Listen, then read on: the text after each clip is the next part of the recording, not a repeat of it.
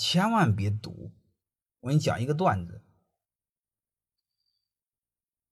有一个鸡呢和一个猪呢，他俩合伙想成立一个小公司，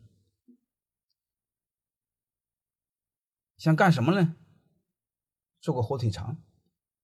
这个鸡呢出鸡蛋，猪呢没有猪蛋，就出那个猪肉。结果这个猪傻了吧唧的，他奶奶同意了。对鸡来说无所谓，他每天下个蛋，每天下个蛋，他没什么风险。猪他奶奶每天要割块肉，割块肉，割割他妈猪受不了了，一会儿猪腿没了，再弄的猪屁股没了。能听明白什么意思吗？所以你会发现，你作为一个猪和鸡赌，你能赌得起吗？老板就损失个熊蛋，你结果屁股没了。对吧？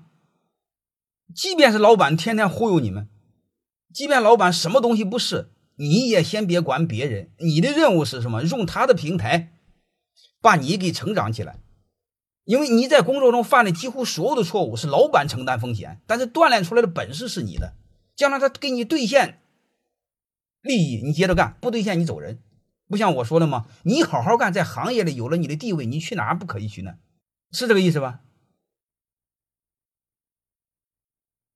所以这不很简单一个逻辑吗？